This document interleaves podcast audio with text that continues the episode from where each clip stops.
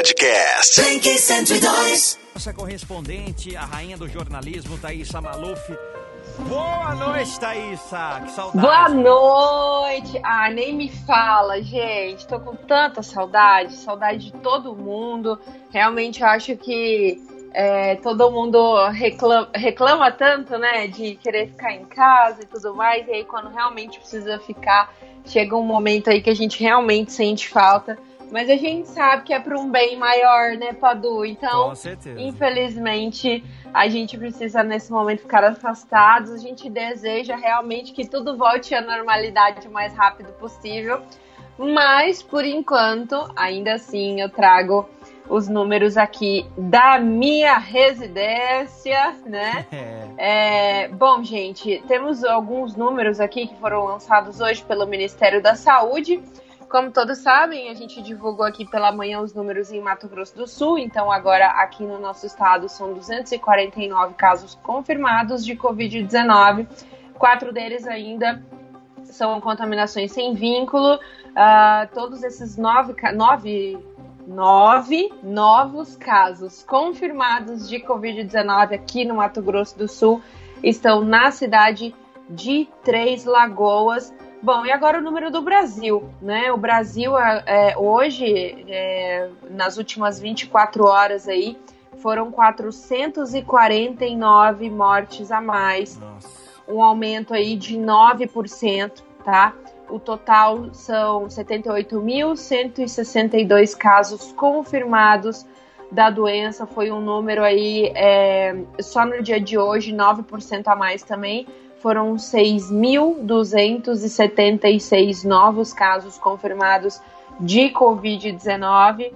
É, ainda existem aí 1.452 mortes em investigação. São Paulo aí tem 2.247 mortes. Ainda continua sendo o epicentro da doença em todo o país. Sabemos aí que o estado de Mato Grosso do Sul, segundo os dados do Ministério da Saúde, estamos em uma situação privilegiada. É claro que isso tudo é, acreditam os especialistas seria em decorrência do fechamento antecipado de algumas atividades e de todo o sistema de higienização que vem, que vem sendo realizado, né, e a abertura gradativa com todos os regramentos sendo cumpridos. O Ministério da Saúde fez uma coletiva longa, meu amigo Pado Botelho. Ah, é? Pensa numa coletiva longa. E olha, vou te falar, viu? Realmente ah, é eita atrás de eita, né? Que estamos vivendo também no cenário político aqui no nosso país. Hoje, o ministro da Saúde, o Nelson Teich, ele acabou falando ao Senado, né? O Senado convocou ele para dar uma declaração. Eu vou abrir aspas aqui para o ministro da Saúde. Ele disse que esse é um momento crítico da saúde, é o evento do século. Essa dificuldade que a gente está passando, fecha aspas. É, começa então aí o Nelson Teich. O ministro participou né, de uma audiência com os senadores para falar sobre as medidas adotadas no combate ao Covid-19 no Brasil, com os casos somados, que a gente acabou já falando os números aqui, que são 449 novos óbitos, Padu, Ah, a taxa de letalidade do Covid-19 no Brasil é, vai então a 7%, um número muito maior do que dos outros países. O Brasil agora está entre os 10 países com mais número de óbitos por Covid-19. É, ainda assim, é, Nelson Teich é, de estreitar os laços com os estados e municípios, né? Ele eh, disse em alguns momentos também na coletiva de imprensa que a intenção dele não é, é acabar com tudo que, o, que a gestão do Luiz Henrique Mandetta eh, fez, mas e sim melhorar o que já estava eh, sendo feito.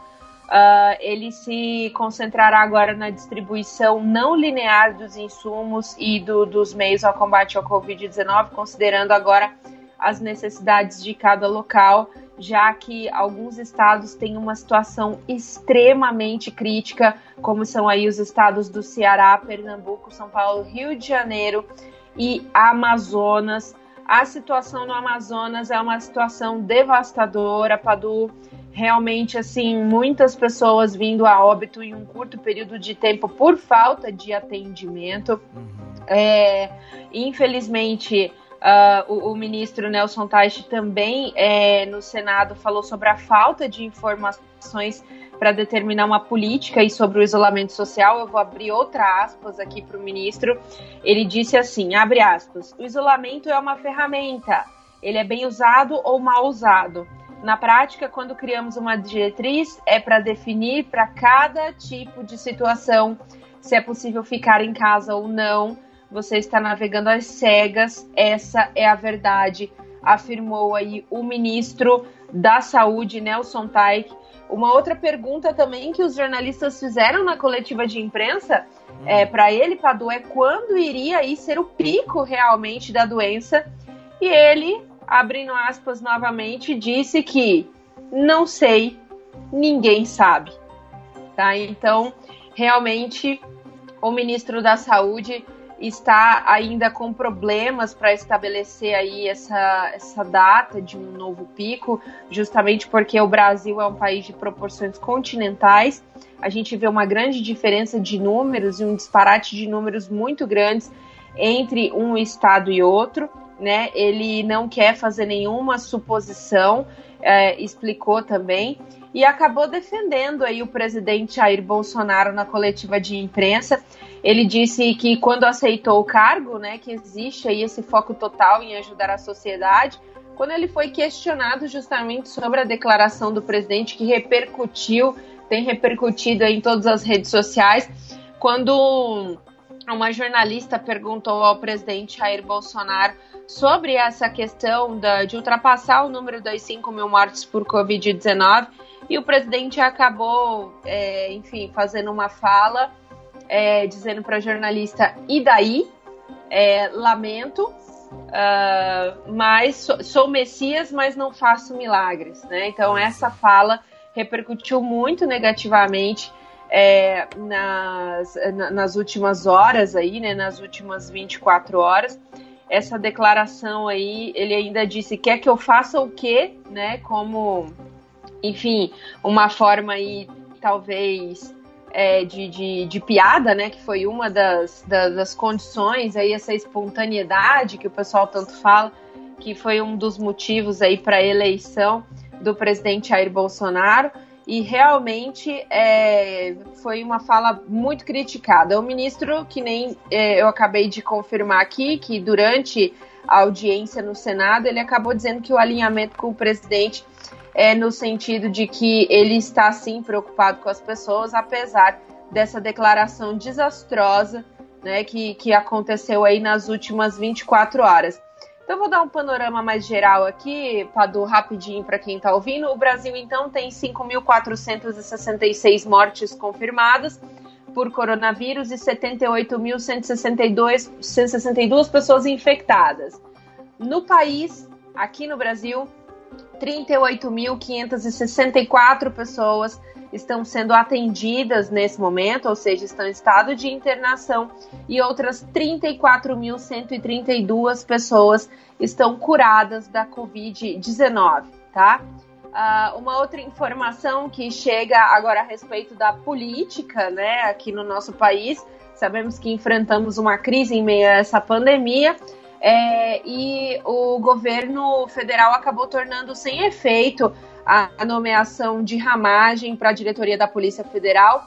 O ministro do Superior Tribunal Federal, Alexandre de Moraes, acabou suspendendo a nomeação de Alexandre Ramage da chefia da Polícia Federal, justamente por conta das declarações ao final da gestão aí do ex-juiz e agora ex-ministro da Justiça e Segurança Pública, Sérgio Moro né, ele afirma aí nessa suspensão, é, tornando sem efeito aí essa nomeação, de que é preciso ainda uma investigação para que essa nomeação aconteça e seguimos aí observando.